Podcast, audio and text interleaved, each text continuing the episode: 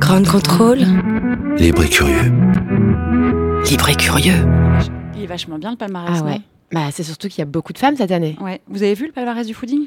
Euh, oui, moi je l'ai vu, enfin je l'ai surtout, j'en ai entendu parler justement euh, parce que euh, il y a pas mal de copains dedans et du coup. euh, c'est Mais ça, il y a toujours des copains dedans. C'est pas tellement le sujet, c'est que là, il y a beaucoup de copines dedans. Ouais, moi je suis hyper contente pour pour, pour Léa euh, au Cadoré.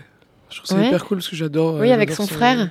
Ouais, avec son frère. J'ad- J'adore cet endroit euh, qui est euh, hyper sain euh, où juste euh, elle, elle kiffe, elle fait ce qu'elle aime et. euh, Léa. Ocadoret, les sœurs Léva, Amélie Darvas de Aponem. Aponem. Toi, c'est chez toi, Ouais, Aponem, non alors c'est dans le village de mon oncle à Vaillant, dans l'Hérault. T'y allais? Ou dans le Gard, enfin Non. entre les deux. Non, pas encore, mais je- j'ai On ferait prévu. pas une, prévu. une sortie extrascolaire? Ce serait bien ça. Ok. Tu viens avec vous- nous, Stanislas Avec plaisir, petite classe verte, je suis jamais contre. On embarque tout le monde. Mathilde, Chloé, Stanislas et on file à Vaillant dans l'Hérault. Allez, on y va. Bon, il est 13h On fait quoi? Bah, on passe à table. Yes Comment est votre blanquette? La blanquette est bonne. Nous sommes réunis avec quelques amis pour un séminaire gastronomique. Mange ma fille. Avec du bon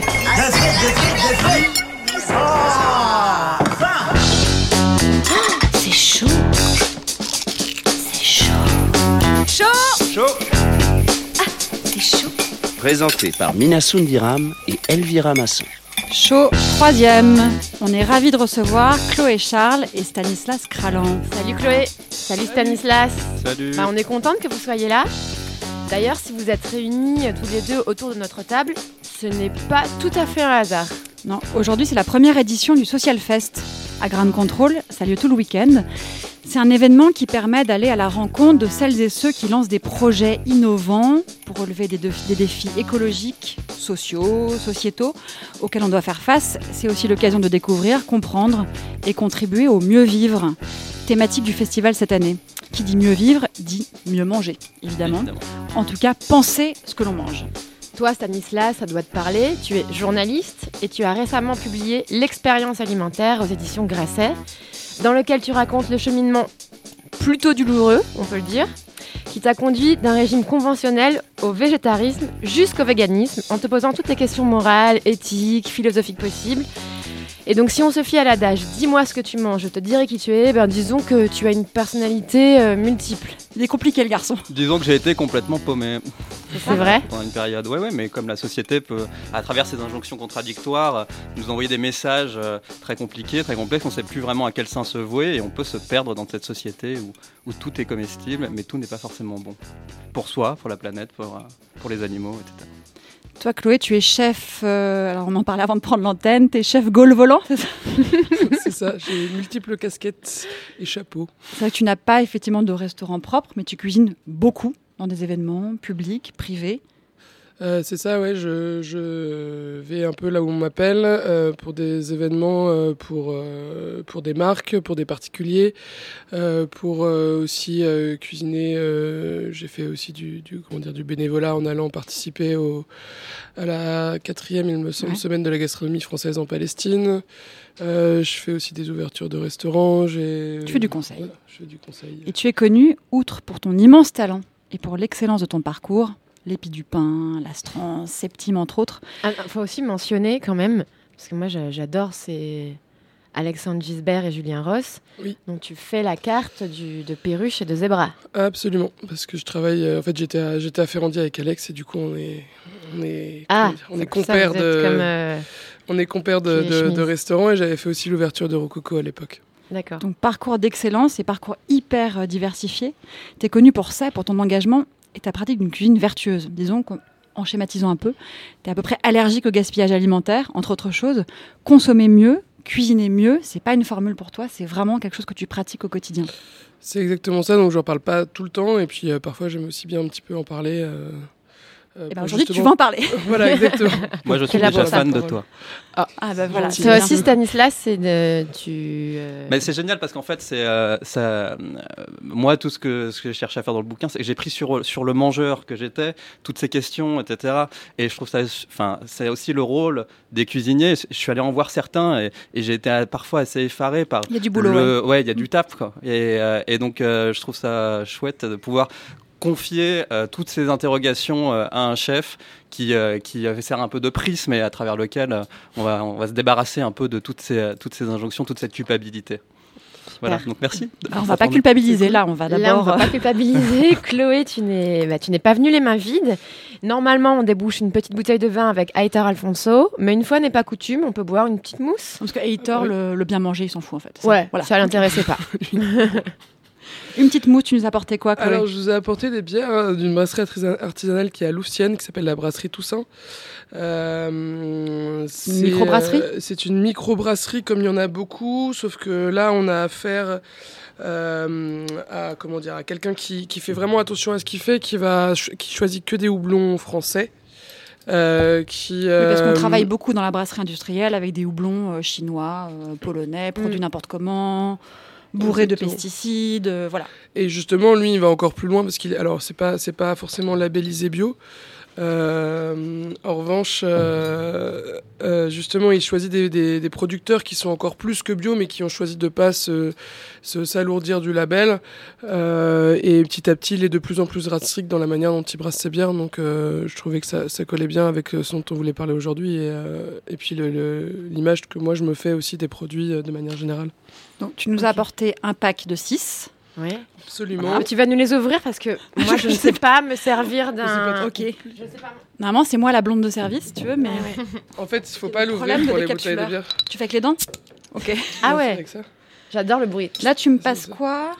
Ça, c'est une Lucienne. La Lucienne, c'est quoi? C'est la brasserie, la, la bière un peu euh, emblématique, Alors, La euh, Lucienne, euh, c'est une bière blonde. peu amère, où le houblon donne une note aromatique proche des saisons belges. Allez, Exactement. Santé. je trinque avec moi-même. Tu veux une Lucienne, Allez, Stanislas ouais. Il y a une- Ah non, Qui est plutôt bouteille. sur l'amertume? La French Pale Ah, pour Ale moi. Ça va être très houblonné. ça. Oui. Euh, qui veut une blanche On a une un peu fruitée? Oui, il y À a une a- Mathilde. À mon avis, La blanche? J'aime À mon avis, la blanche, elle est pas un peu mal. fruitées. Elle est pas mal pour ça. Ça te plaît la bière, Stanislas? Moi, je suis, euh, alors, de manière générale, je suis pas très bière parce que j'aime bien être, euh, euh, enfin, je suis un peu sans gluten, sans sucre, etc. Très, bon, bon, voilà. D'accord. relou, quoi. Ok. Et donc, mais euh, quand je bois de la bière, généralement, anti-fermentation? Euh, je suis complètement pour la fermentation. Je trouve qu'on mange pas assez fermenté. Par contre, je suis complètement pour la bière, cette, ce genre de Mm. bière. Voilà, voilà. Parce J'essaie que d'éviter. produite. euh, parce que euh, voilà, bien produite, bien sur- produite. bah, surtout savoureuse, quoi. hmm. Voilà. Là, moi, je bois une merveille. hein. C'est Ah la Rye IPA. Donc, Rye, ça veut dire euh, seigle. Euh, elle est assez amère, très, très fruitée aussi. Oh là là, elle est magnifique. Non Hmm. Moi, Moi, je la, mi- la mienne est très vraiment très houblonnée. Et puis, C'est la French Pale Ah Ale. ouais, toi. la French Pale Ale, c'est. euh, moi, ce que j'aime bien aussi dans ces bières, c'est qu'elles sont, euh, elles sont faciles à boire. C'est des bières de soif, mais des bières, euh, enfin, des bières qui se boivent toutes seules et qui, enfin, dépendant évidemment, il y en a plein de sortes, mais, euh, mais les, par exemple, la blonde, elle est, elle se boit comme du petit lait et c'est les bières où on, peut- on se boit 5 litres et on n'a même pas, on n'a même Ah, pas vu la, bien. la C'est un peu le problème, en effet. C'est un petit peu le problème, mais en même temps, c'est agréable aussi d'avoir des bières de micro, de microbrasserie qui sont pas compliquées à boire. Ah, ça, je te garantis que c'est pas compliqué à boire. Non, Ça ça, passe se tout doit, seul. euh, Non, la Fais attention. Elvira. c'est c'est vrai Gaffe. que 13h12, ouais, on est bien. Stanislas, tu écris, tu as écrit dans ton livre Pour moi, la bouffe, c'est la vie et un défi pour mon existence. Et quelques pages plus loin, j'ai mal. J'ai le mal manger en horreur, je hais les week-ends entre amis, se réunir dans une maison de campagne, acheter de la nourriture et de la bière industrielle au supermarché, des fruits pleins de saloperies, du mauvais vin, bourré de sulfite, tout ça parce qu'on n'a que deux jours. Il faut manger pour vivre et non vivre pour manger. Cette phrase ne te convient, mais alors pas du tout. Ah, j'ai perdu plein de copains à cause de ce paragraphe. C'est vrai? Non, non, j'ai pas perdu, mais euh, il y en a Oui. plusieurs qui m'ont dit euh, Qu'est-ce que c'est que cette histoire? T'aimes pas, partir en, au pas partir en week-end avec nous? Et euh, ça, c'est un peu le point de départ hein, dans le bouquin. C'est un peu la situation dans laquelle je me trouve. C'est-à-dire que voilà, moi, j'aime bien manger, j'aime bien manger des bonnes choses. Et effectivement, voilà, dans la société, on se retrouve vite souvent à manger un peu n'importe quoi, n'importe comment.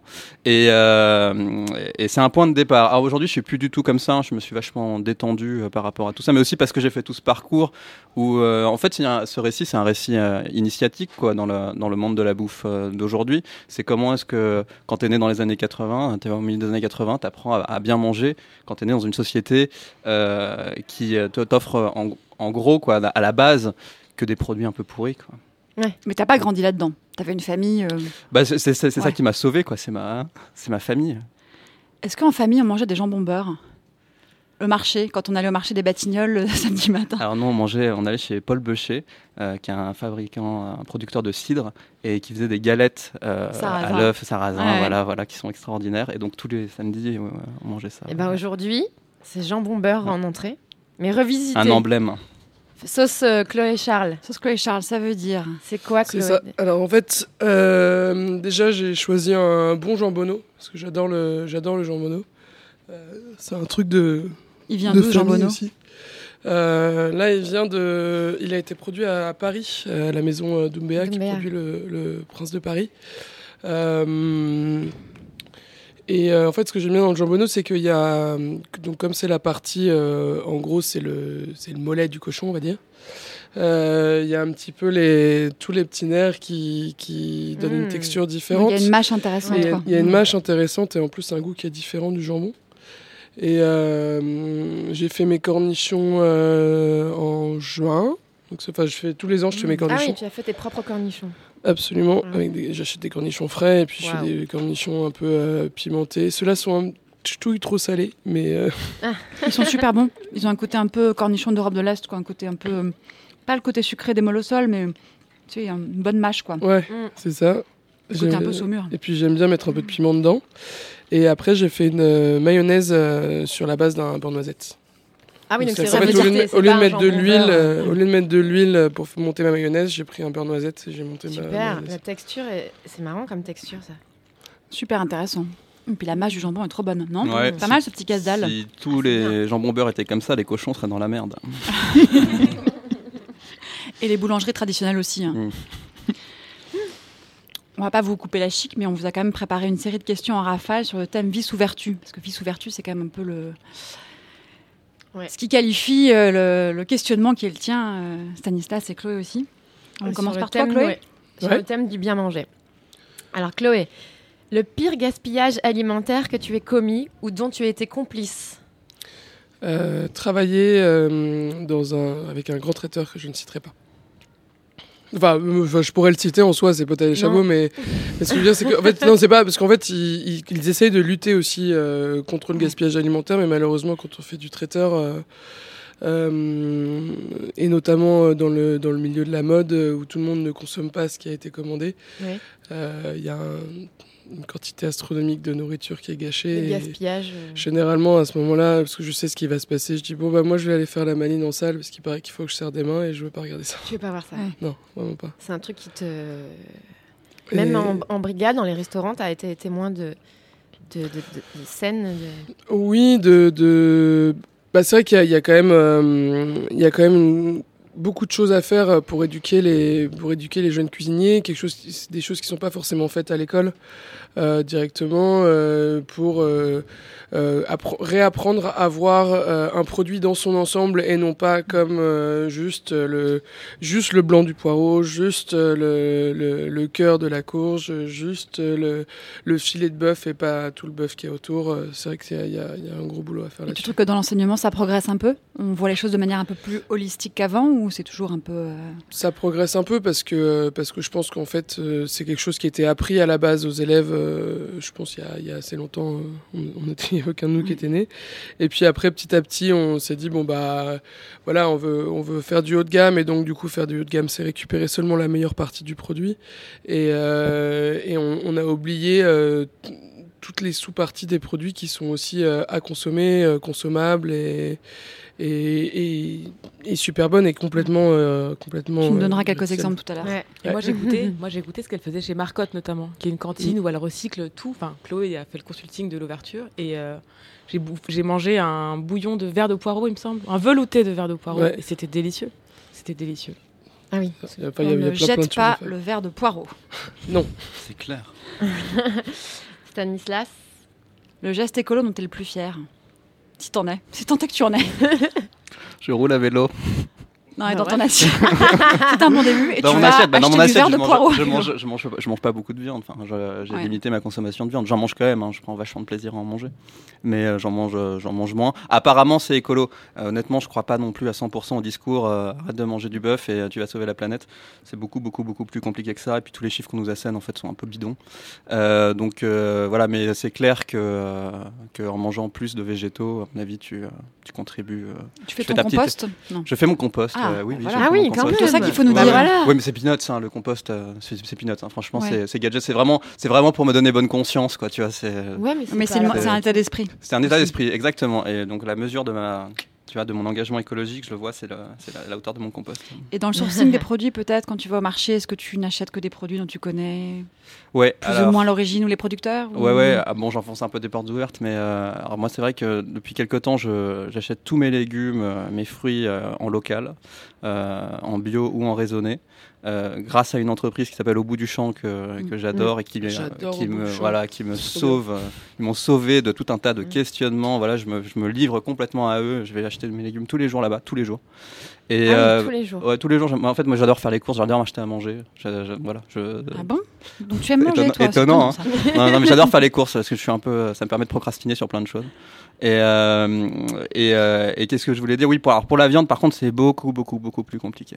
Voilà. Donc, euh, quand je suis en Provence, dans le sud, c'est facile. J'ai mon éleveur euh, bio, plein ouais. air, etc. Manosque, c'est ça Manosque, Ouais. ouais. Enfin, il est à Fort-Calquier, lui, mais je, le- je vais, je vais au marché de Manosque.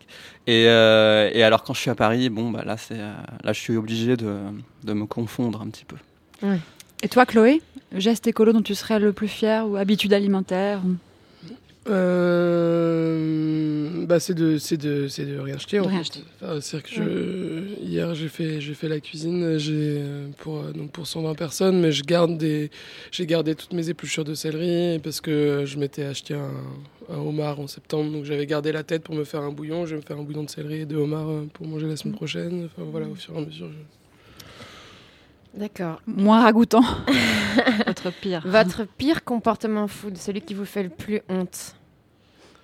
Euh, boire du café Nespresso tous les matins. Aïe.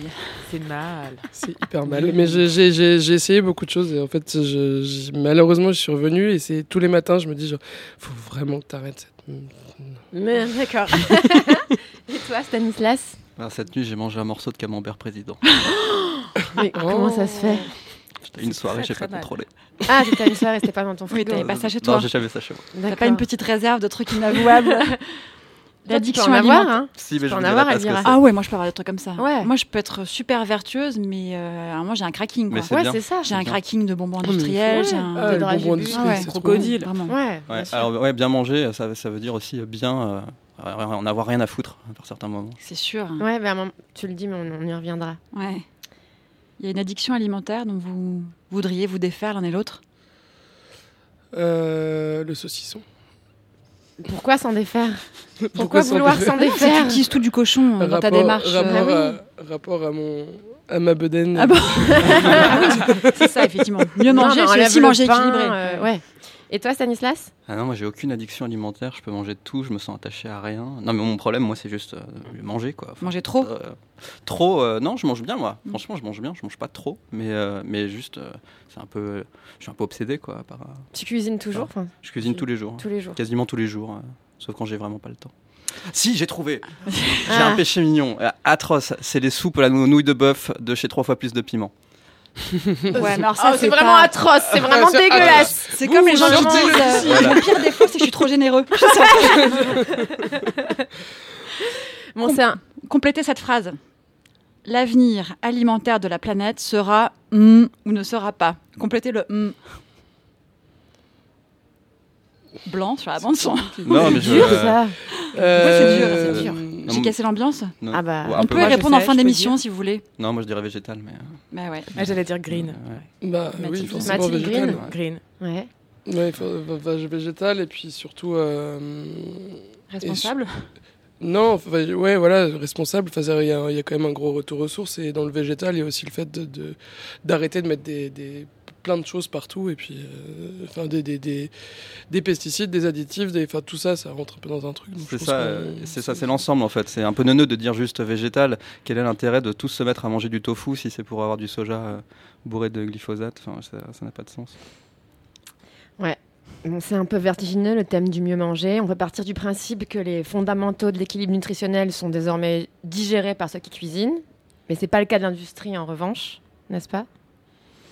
Les chefs maîtrisent, maîtrisent la nutrition. L'industrie, voilà. il y a quand même. euh, alors l'industrie, il y a quand même un truc positif euh, dans, dans ce qui se passe, c'est que si vous regardez, euh, je regarde pas hyper souvent la télé, mais quand on regarde la télé, toutes les pubs aujourd'hui de- des gros industriels euh, et, des, et, des, et des marques de restauration rapide partent, enfin, essayent de, de promettre euh, que euh, leurs euh, leurs, euh, poulets euh, sont fermiers, que euh, euh, leurs euh, leurs produits sont bio, que et ils le font ils le font pas parce qu'ils sont gentils et qu'ils veulent nous faire plaisir, ils le font parce que le consommateur le demande Demande.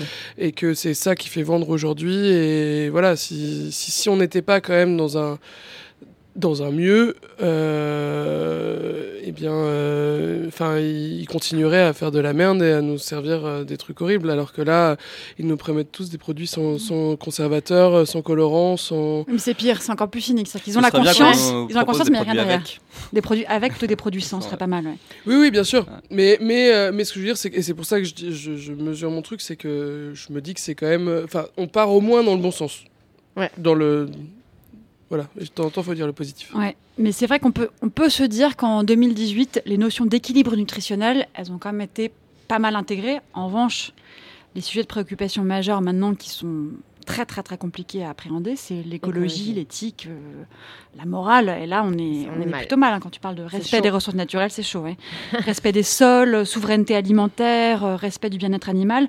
On parle de plus en plus de mangeurs citoyens. Je pense que ça vous parle à l'un et à l'autre. Alain Ducasse Alain. convoque même une, une déclaration universelle de la gastronomie humaniste, qui est quand même un peu ronflant comme, euh, comme titraille. On compte plus les pétitions et les manifestes. Vous avez chacun vos combats. Alors, je vais te dire un truc là qui va peut-être te, enfin, te- qui est un peu schématique, euh, Stanislas. Une certaine sensibilité à l'antispécisme pour être quelque chose qui te, qui- qui te caractérise. Alors Tu n'es pas antispéciste. pas Est-ce du tu peux nous définir antispéciste. Bon, alors le, spé- le spécisme, c'est aux espèces, aux espèces animales, ce que le racisme est aux races. C'est la discrimination en fonction de l'appartenance à une espèce, discriminée entre une vache et un chien, entre un chat et, euh, et un mouton. Enfin voilà. Euh, c'est une philosophie qui est très très solide. Enfin. Qui a des failles, mais qui est, qui est assez solide. C'est-à-dire que les, les véganes, les végétariens ne sont pas non plus des gens complètement allumés, seulement travaillés par la culpabilité. Il y, a il y a tout un corpus de textes et des gens qui réfléchissent derrière. Euh, voilà, le spécisme, donc, euh, donc c'est ça, et c'est euh, c'est un mouvement qui, à mon avis, est là pour est là pour durer. Hein, ça va pas, ça va pas disparaître. C'est pas une mode. hein. Quand je dis que le véganisme est une mode, non, non, non, je pense pas. Tout. Et donc l'antispécisme, Et l'antispécisme, c'est la lutte contre. Ouais. c'est comme l'antiracisme, c'est la lutte Et contre. Donc voilà, il y a- parfois il y a même une convergence des luttes antiracistes et antispécistes. Euh, c'est- on voit, on voit apparaître ça. c'est quand même un sujet auquel tu es assez sensible. J'y suis sensible. Moi, moi, moi, je suis sensible au, au bien-être animal et à la qualité des produits que je mange. Euh, la mort d'un animal, moi, pour y avoir assisté dans de bonnes conditions, etc., c'est en soi quelque chose qui qui me révolte pas. Euh, j'arrive à j'arrive à faire avec et, euh, et même enfin à mon avis le même le- vraiment le propos le- le- du livre le plus intéressant enfin le fond du livre c'est le rapport à la mort hein, c'est pas c'est notre rapport collectif et, et mon rapport individuel à la, à la mort que je décrypte à, tra- à travers ça euh, et en apprenant euh, à bien manger, à mieux manger, euh, en apprenant à me confronter à cette question de la, de la mort, j'ai aussi appris à mieux vivre. C'est en ça que c'est c'est- tout ça est très connecté, je trouve. Voilà, que c'est pas seulement une question de oui, euh, on va mieux manger juste pour l'environnement, etc. C'est c'est un, c'est un ensemble, je pense, et c'est civilisationnel. c'est- Mhm. Stanislas, on s'est parlé. euh, on s'est parlé un peu avant l'émission et tu m'as dit que hum, le livre, tu l'avais euh, pensé en même temps que le scandale de. Enfin, en même temps. Après le scandale des, des lasagnes à la viande de cheval. Qu'est-ce que ça a provoqué chez toi? Alors, c'est le point de départ, en fait, la viande de cheval. Euh, moi, j'étais pas du tout végétarien, j'étais pas du tout là-dedans. J'étais vraiment, euh, j'étais juste dans le bien manger, dans, dans- dans me faire plaisir, etc. Et, euh, et la viande de cheval, ça a permis l'émergence en France du mouvement végétarien parce que au même moment, il y a le bouquin d'Émeric Caron qui est, qui est sorti. Et donc moi, qui avais travaillé sur McDo, comment parce que McDo était devenu, enfin comment la France était devenue le, plus grand marché pour McDo après les États-Unis. Je m'intéressais à La France, c'est le deuxième ouais, ouais, à l'époque quand j'étais quand je travaillais là-dessus, donc c'était vers 2010. C'est contradictoire. Voilà, c'est euh, donc ce qui m'a intéressé, c'était le décalage entre les représentations Ouais. et, et la, et la Ah réalité. Et donc là, ce qui m'a intéressé aussi euh, à ce moment-là, en tant que journaliste, c'était le décalage entre l'image qu'on a de la France et l'émergence de ce mouvement végétarien. Parce que moi, les papiers que je faisais là-dessus à l'époque, c'était les papiers qui étaient les plus lus, les plus commentés, euh, qui provoquaient le plus de débats, et ça m'a vraiment, vraiment étonné. Et après, en, en me plongeant un peu là-dedans, dans cette littérature-là, je me suis retrouvé à devenir moi-même euh, végétarien. Il y a un moment donné, je suis retombé sur une image de la crise de la vache folle, avec espèce, ces espèces de charniers atroces, ces images de, de 80, Mhm. 80 c'est quoi, c'était 96, je sais plus. 96, Ouais, ouais. et, et, euh, et ça m'a fait euh, basculer. J'ai décidé à ce moment-là d'ar- d'arrêter. Donc ça a été vraiment le, le point de départ, la, les lasagnes, euh, la viande de cheval. Toi, Chloé, le point de bascule, tu le dates de quand dans ta, dans ta vie, dans ta manière de penser à la cuisine? Ce qui t'a fait En penser que la, la vertu en cuisine et la responsabilité étaient une des choses qui seraient les plus importantes pour toi? En fait, euh, en fait, il y, a- il y a deux choses. Il y a déjà euh, mon apprentissage à l'épi du pain où en fait François Pasto m'a appris à cuisiner de cette manière-là. Donc c'est un Qui est à la bistrot base- qui est un bistrot, dans le qui un 6e des- arrondissement, rue du Pin, tout Voilà, près de l'école Ferrandi. Exactement, ton- qui est un des premiers, euh, un des premiers euh, restaurants de bistronomie, euh, on va dire, de, de, de Paris. Euh, et en réalité, à l'époque, il m'a pas appris à cuisiner comme ça pour des histoires d'écologie, mais pour des histoires d'économie et de Mm. d'avoir un restaurant qui puisse euh, tourner et qui puisse dégager de l'argent. Euh, parce que c'était justement euh, le, le mouvement de la bistronomie, pour le rappeler pour ceux qui connaissent pas, c'était mettre des produits euh, nobles, accessibles à tous, avec des prix corrects. Donc déjà j'ai appris comme ça, donc ça c'est on va dire que c'est le premier point, et, c'est quelque chose que j'ai toujours fait. À Septime j'ai aussi euh, j'ai aussi essayé de vachement mettre en place justement ce côté euh, ne pas gaspiller, tout réutiliser, à proposer à Bertrand pour les, les entrées du Bertrand jour. Grébeau. Gré- Bertrand Grébeau, ouais. Euh, des, des- de réutiliser, euh, enfin, de faire des, des bouillons de rouget concentrés pour faire une entrée du jour et pas acheter les arêtes de rouget, enfin tout ça. Et, euh, et après, en fait, on m'a proposé la place de chef à Fulgurance et je me suis, et là, je me suis dit, ils m'ont dit, qu'est-ce que va, qu'est-ce que tu vas proposer comme concept et qu'est-ce que tu vas faire comme menu? Et j'ai beaucoup réfléchi. J'avais très envie de faire un entrée plat dessert avec du choix et pas un menu euh, imposé comme on le faisait justement à Septime. Et euh, mais je me suis dit c'est con parce que j'ai pas euh, j'ai pas non plus envie de servir que trois plats aux gens et j'ai quand même envie de leur montrer un petit peu plus de ma personnalité vu que je suis là que pour six mois. Et là j'ai trouvé cette idée euh, que j'ai été fêtée justement à l'épi du pain où j'allais servir euh, un amuse-bouche, un entreplat et un pré-dessert qui était réalisé uniquement à base des sous-parties. Ah, Et du coup, pour aussi dire aux gens, bah voilà, en fait, vous jetez tout ça à la poubelle, mais moi j'en fais des plats à Ouais, part entière génial. et qui sont uniquement faits à partir de tout ça. Donne-nous quelques exemples de trucs que tu as servi comme ça. euh. J'ai servi, euh, j'ai euh, j'ai récupéré euh, l'eau de la saumure de la, de, de la feta pour faire des pâtes à frire dans lesquelles j'ai frit des feuilles de céleri. Euh, Mmh. J'ai euh, j'ai servi des. Alors, enfin, quand c'est allé plus loin, après, j'ai servi des, des têtes de poisson euh, entières que je servais meunière, euh, hyper arrosées, avec du citron plein d'herbes et tout. C'était super bon. Les gens mangeaient ça avec les doigts. Ça Il y a deux, trois tables où c'est pas passé du tout, mais, mais sinon, ça marchait. Notamment une, on s'est complètement trompé, une américaine. On pensait que c'était un peu une foodie. En fait, euh, Pas du tout. elle s'est mise à hurler dans le restaurant. Et. euh, Ouais, la, tête de, la tête de poisson frite pour une Ouais, américaine euh, du compliqué. Midwest qui n'a jamais vu que des bâtonnets de poisson, effectivement, c'est. C'était un peu compliqué. Enfin voilà, j'ai fait, j'ai fait plein plein de choses euh, euh, qui marchaient vachement bien. J'ai essayé, euh, j'ai essayé euh, plein de, enfin plein de choses différentes. J'ai fait des, des compotés de côte de chou-fleur, euh, des euh, qui c'est super bon, compoté pendant des heures, un petit peu à l'indienne, mélangé avec du yaourt, ça fait un super dip. Enfin voilà, je... Ça donne faim, non, Stanislas Ouais, ça donne faim, Un peu, ouais. ouais. Parce qu'on est quand même un peu là pour se faire plaisir. C'est quoi le dernier plat que vous avez goûté et qui vous a transporté? Là, on sort un peu du champ de la vertu. On n'est pas obligé d'être dans le recyclage absolument. Euh, Un gros peu- kiff. Bah, ça peut être un truc que tu as préparé toi-même. Non, non, non, mais le, le- le gros kiff, bah, j'ai fêté mon anniversaire cette semaine à Septime et j'ai mangé des. Justement, en plus, c'est assez euh, sustainable. C'est euh, des noix de Saint-Jacques qui sont cuites dans leur coquille avec euh, des épinards et de, de l'oseille. euh, et un jus de barde fumé au vin jaune. Bah, bon anniversaire en retard. Ouais, moi, c'est- pas très original. C'est il y a deux jours, voilà, j'étais avec un copain euh, dans un de ces moments où, où, qui est pas, où rien n'est prévu, et puis on, boit un coup, et puis on, est, on se retrouve dans un bar, et puis je- là, je, là, je vois la côte de bœuf, quoi. Elle était là, elle était énorme, elle était magnifique. Elle était pas très très chère. Elle était, correspondait peut-être pas à mes idéaux en termes d'élevage. Et euh, mais euh, voilà. Tu t'es renseigné sur la provenance non, du bœuf Non. j'ai décidé que je- posé je- aucune question, décidé que là, je, me, je ne me poserai aucune question, que j'allais entrer pleinement dans ce moment d'amitié vécu et, euh, et que j'allais manger cette côte de bœuf. Elle avait commandé et d'ailleurs mon, cama- mon camarade était tout- complètement d'accord avec moi et on s'est régalé. On a passé un moment extraordinaire. T'as Et la vie, culpabilisé ça aussi. Non? Pas du tout. Ah bah, Zéro culpabilité. Non, non, non, j'ai décidé ce soir-là de pas culpabiliser. Oui. Dans le plaisir. Mais Bah, c'est juste- important aussi parfois de bien sûr. Il faut de- de déconnecter. pas- de- Bien de sûr. déconnecter, de Déconnecter. pas tout le temps. Puis, puis pas. Moi, je vois, j'ai plein d'amis qui sont pas du tout là-dedans. euh, euh, on parlait encore hier avec une amie qui me dit Ouais, moi moi, j'adore la raclette, j'ouvre des sachets et c'est cool, j'ai une raclette. Et je disais Pourquoi tu ouvres des sachets et, euh, et en même temps, il faut pas tout le temps culpabiliser les gens. Et je pense que justement, les, les véganes qui essaient de te rendre vegan en te forçant la main et Ouais. en te disant que c'est nul et que tu viens manger la viande morte et compagnie, ça donne encore moins envie d'être vegan. Et c'est pareil pour mieux manger mieux. Stanislas, tu m'as dit que tu venais dans notre émission aujourd'hui à une seule condition, si on pouvait manger après. Mais on va faire pendant encore mieux. Ouais, on va faire encore mieux, on va manger pendant. Bah, grâce à Mathilde Samama, qui est sur le stand de Rock by Woodman. C'est un stand danois sédentaire au Grand Contrôle. Elle est en compagnie de Zacharias. Donc dans la salade, c'est de la truite fumée? Euh, oui, de la truite fumée qui est livrée euh, tous les matins euh, et préparée tous les matins pendant euh, 1h40. Dans le fumoir spécial, c'est ça Dans le fumoir spécial, oui. euh, de la truite fumée à chaud euh, qui vient de Norvège. Et elle arrive avec ses petites, euh, ses petites nageoires. Oui, on peut dire ça si, si vous voulez.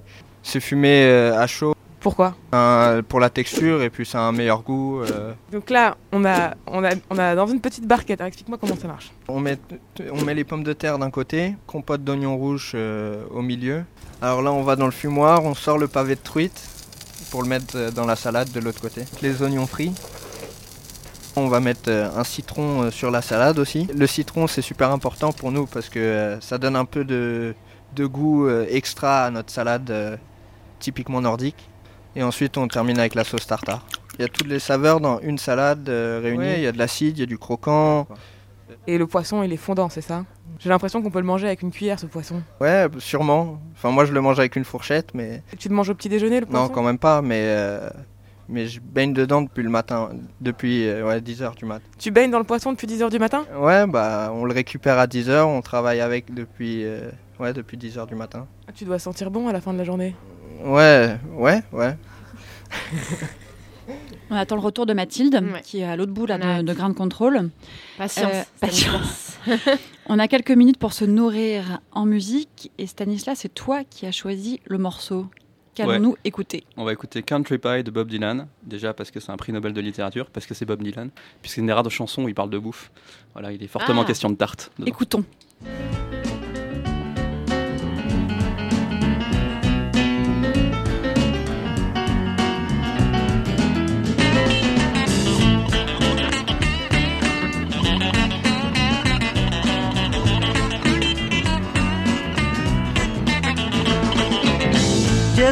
Old saxophone Joe when he's got the hog's head up on his toes. Oh me, oh my, love that country pie. Listen to the fiddler play when he's playing till the break of day. Oh me, oh my, love that country pie. Raspberry, strawberry, lemon, and lime. What do I care? Blueberry, apple, cherry, pumpkin, and plum. Call me for dinner, honey, I'll be there. Saddle me up my big white goose. Tie me on and turn her loose. Oh me, oh my, love that country pie.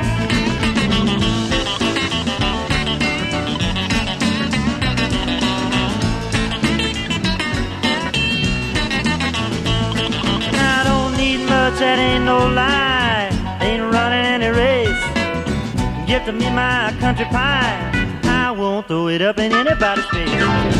Take me up that old beach street. Little Jack Horner got nothing on me. Me, my. Love that country pie.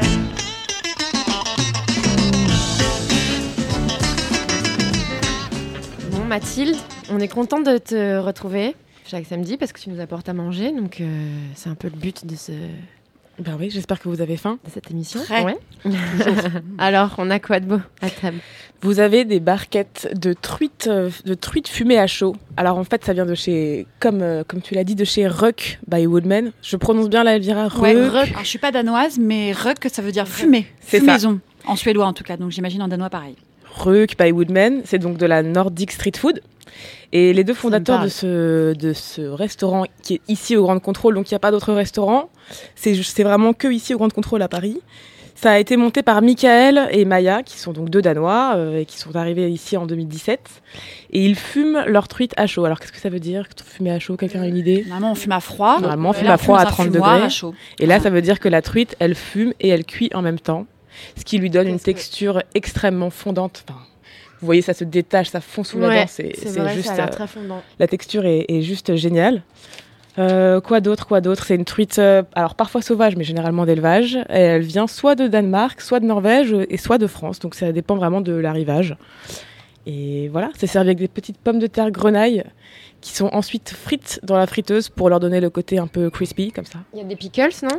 Il y a de la compotée d'oignons rouges, Compotée. des oignons frits, un peu de ciboulette et une sauce tartare maison bien sûr. Hum, Ça a l'air pas mal, ça. Visuellement, ça, ça te fait envie, Stanislas? Ouais, ça fait assez envie. Alors, à une époque, euh, j'aurais été un peu relou, j'aurais fait ouais, euh, la truite, elle a été élevée comment Elle a été tuée Ouais. comment Euh, Mais tu peux être relou, vas-y, fais-toi plaisir. Non, non, mais alors moi, je me suis posé la question de la truite aussi. À l'époque, je l'ai pas mis dans le bouquin, mais euh, mais euh, c'est pas bon. Non, on- non, je pense que c'est mieux qu'avant de manger, donc on ne parle pas de ça. D'accord. Non, bon, vraiment. On Non, va ensuite. Non, ça va, ça va. En plus, ça se trouve, ils ont fait des progrès depuis. Allez, qui goûte? Moi, j'ai déjà goûté Alors, le saumon c'est fumé, à- le- tout la cas, truite fumée à, fumée à chaud. Je trouve ça hyper bon.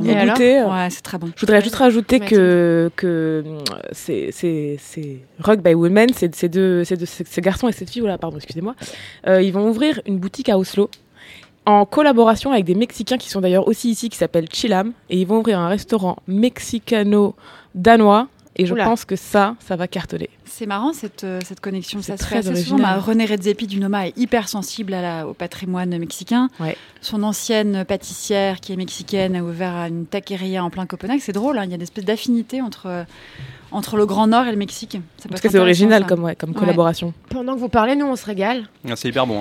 hein. Le risque avec le- la truite fumée à chaud, c'est que le goût de fumaison peut être trop puissant et que ça emporte tout. Là, c'est assez Mais là, bien c'est bien équilibré, subtil, ouais, c'est bien sûr. Ah ouais. Chloé? Et sachez C'est qu'ils font, bon. ils font même des, des burgers avec cette truite fumée. Des Mm. burgers de, des Mm. burgers comme ça. Et parfois, ils, ils la frient. En plus de la fumée, ils la fritent. Ils font des burgers bon. aussi. Enfin, ils font des trucs géniaux. Des beignets de calamar. euh. Et Donc surtout, Rock by Woodman, Rock by Woodman. à Grand Control en exclusivité et bientôt, tu as dit où? Bientôt à Oslo. Copenhague. Non, à, À Oslo. À Oslo. et aussi cet hiver, une boutique à Saclay. Mais ça, je peux pas trop en parler pour l'instant. D'accord. La truite n'est pas morte pour rien.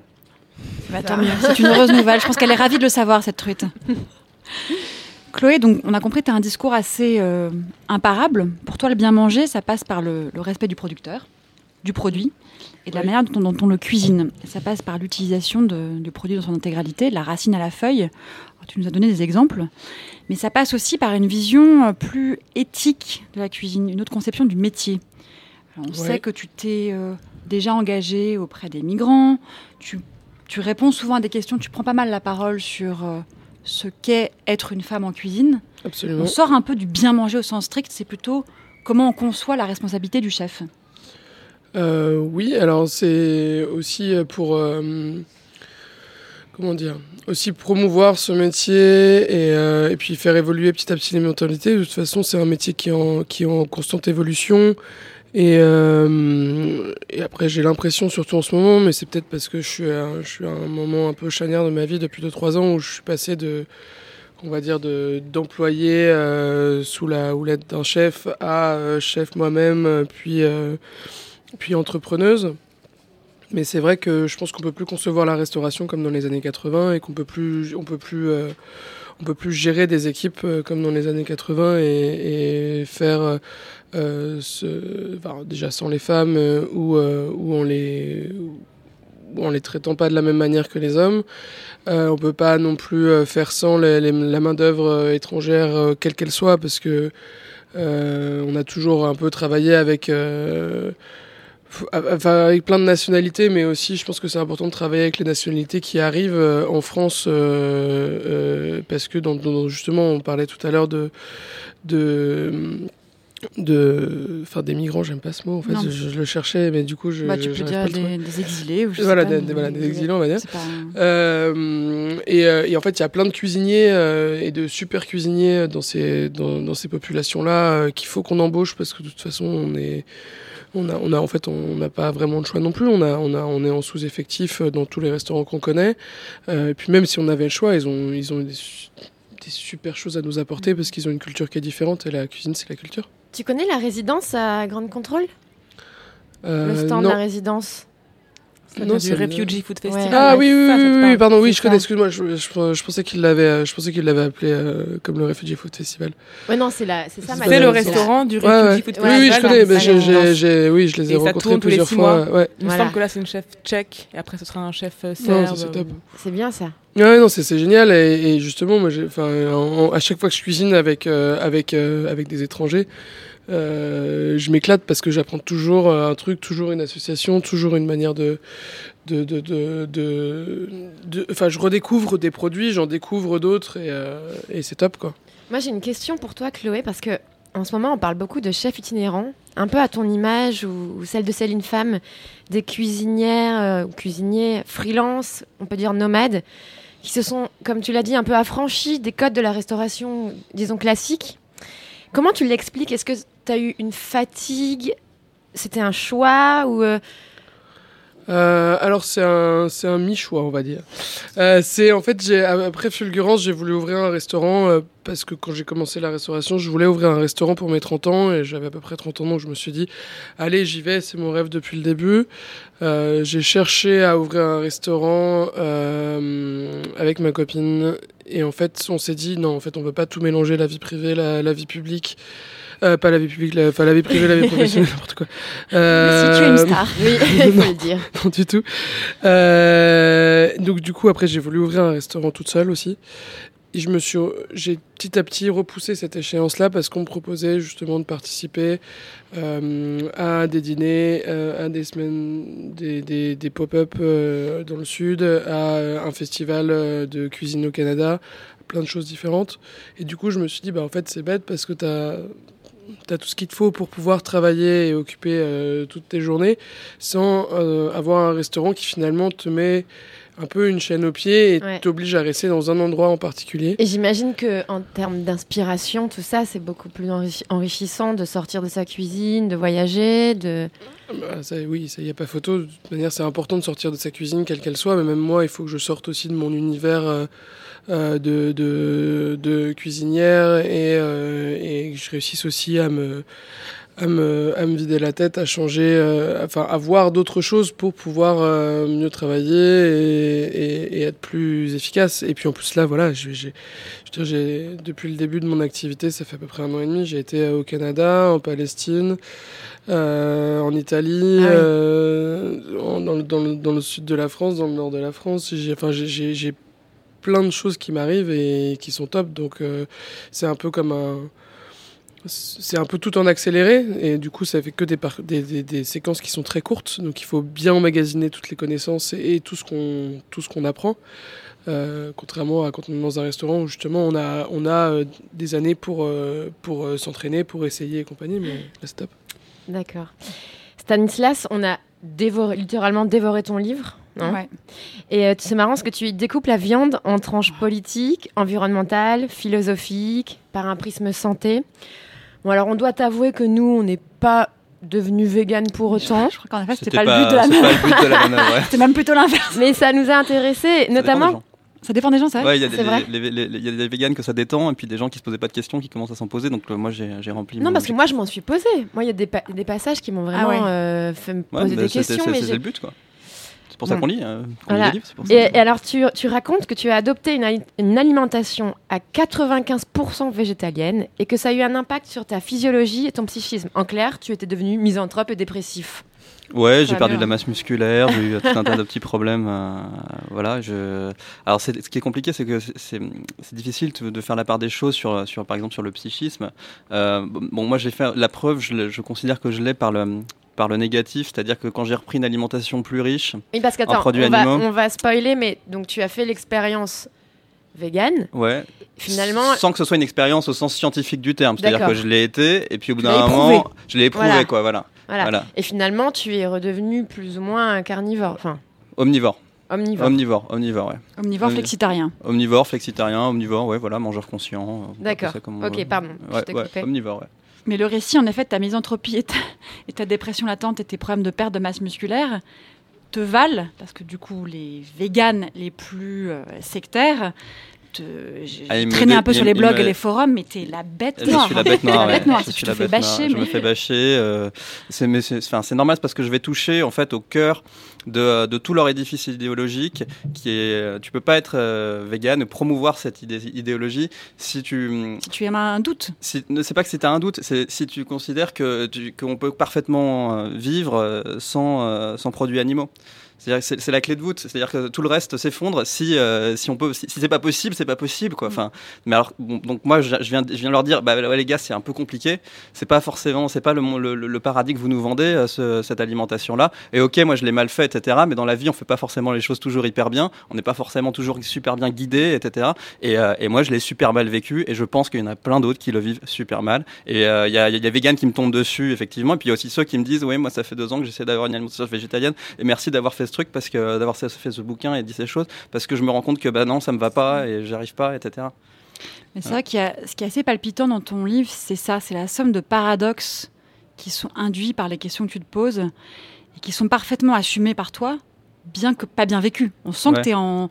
La narration de ce livre, elle suit le cheminement d'une d'une douleur par moment. enfin, ouais, de- de- alors il y a quand même vraie- un peu d'humour. Hein. Oui, mais, ah non, Ouais. mais c'est très marrant. Ah, Moi, je me suis plutôt marrée. Mais tu, on rit presque parfois en disant, Ouais, mais le pauvre, qu'est-ce qu'il est en train de s'infliger comme, mais comme questionnement moraux. Mais en même temps, on est complètement en empathie. Ouais. Ça remet un peu en question nos, nos fondamentaux. C'est que tu voudrais effectivement soutenir l'élevage, les bons éleveurs. Tu vas à la rencontre de nombreux éleveurs. Et on sent bien à quel point tu comprends leur démarche et leur travail. En même temps, tu te poses la question effectivement de, de l'espérance de vie des animaux. Le simple fait de se, se poser ces deux questions-là, c'est un paradoxe combien de temps on leur donne quoi? Qu'il C'est faut ça. manger un cochon qui a bah, été justement, il y, a- y un euh, passage qui est assez génial et qui, euh, bon, attention, lecture un peu longue, qui, qui résume bien le- les affres dans lesquelles tu as pu être. Tu écris été obsédé par l'espérance de vie des animaux. J'aurais voulu qu'ils vivent le plus longtemps possible. Fallait-il donc porter mon dévolu sur du poulet, qui n'aurait au mieux vécu que 120, 130 ou 140 jours, la moyenne se situant davantage entre 40 et 70, ou un cochon dont l'espérance de vie n'aurait pas dépassé les 180 jours. Valait-il mieux vivre 180 jours d'une vie de cochon ou une vie de poule six fois plus courte? La véritable solution se trouverait peut-être du côté du bovin, pourtant le symbole honni de toute cette affaire. Après tout, un taurillon ou un broutard aurait vécu deux ans, une génisse sans doute même un peu plus. Quant à une vache de réforme, on pouvait monter jusqu'à 8, 9 ou 10 ans. C'était le meilleur compromis pour ma conscience. Les bovins sont les animaux qui ont le plus accès au pâturage, ils sont au moins partiellement nourris à l'herbe. De l'autre côté, ce sont aussi les plus gros consommateurs d'eau, les plus importants émetteurs de méthane et ceux qui présentent le moins bon ratio, quantité d'aliments pour kilogramme de viande produit, 7 pour 1, voire plus. Un en gros, contradictoire, encore une il fois. vaudrait mieux manger du bœuf, mais en même temps, c'est la pire des engences pour la planète en termes de méthane. Voilà, dans l'image qu'on en a. Après, je peux, je peux amender aussi un petit peu ce passage en disant que je pense que l'élevage bovin euh, en pâturage euh, en France, tel qu'il est pratiqué euh, euh, dans une bonne partie des cas, sur des élevages de taille limitée, qui sont pas du tout les feedlots qu'on nous vend à l'américaine, Ouais. c'est pas, euh, c'est pas. euh, On a de bons éleveurs en France. C'est pas un no-go, quoi. Ouais, tu vois, c'est pas un no-go. ouais. Mais ce passage-là, je trouve, résume bien. Bah oui, voilà, là, voilà, là, oui. là. Bah, ça aurait gros, pu s'appeler l'équation alimentaire. hein. C'est C'est un, titre qu'on C'est a, un nouveau théorème, on a- quoi. on a- on a Ouais, travaillé, exactement.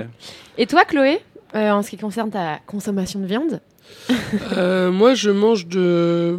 bah, je- je- C'est un peu comme, je pense, euh, tous ceux qui réfléchissent un peu à ce qu'ils mangent. Je mange de moins en moins de viande à la maison et, euh, et quand je mange de la viande, c'est de la bonne viande. Et puis, euh, puis de plus en plus au restaurant. Euh, je pense que c'est la meilleure attitude à avoir sans Mm. trop se priver, sans trop se priver, parce que euh, comme tu parlais tout à l'heure de la, la grosse côte de bœuf, euh, moi j'adore euh, manger une grosse côte de Mm. bœuf. euh, voilà, sauf que par contre, j'arrive plus à, hum, mais vraiment plus du tout. J'arrive plus du tout à manger de la, de- enfin, de la viande de merde. Vraiment, je, c'est quelque chose que je, ça me, ça me dégoûte en fait. Donc, si je sais pas d'où ça provient ou si je sais qu'elle a été achetée au supermarché, je, enfin, j'ai vraiment du mal. T'écoutes quoi comme musique en mangeant une grosse côte de bœuf Transition exceptionnelle. je crois que t'as un morceau à nous faire écouter, non Alors euh, bah, justement, j'en avais, j'en avais, euh, j'en avais deux. Et, euh, Mégalomania. Mégalomania, ouais, Mégalomania, c'est parce que euh, de David Lemaitre. De David Lemaitre, c'est c'est les vacances. Bah voilà.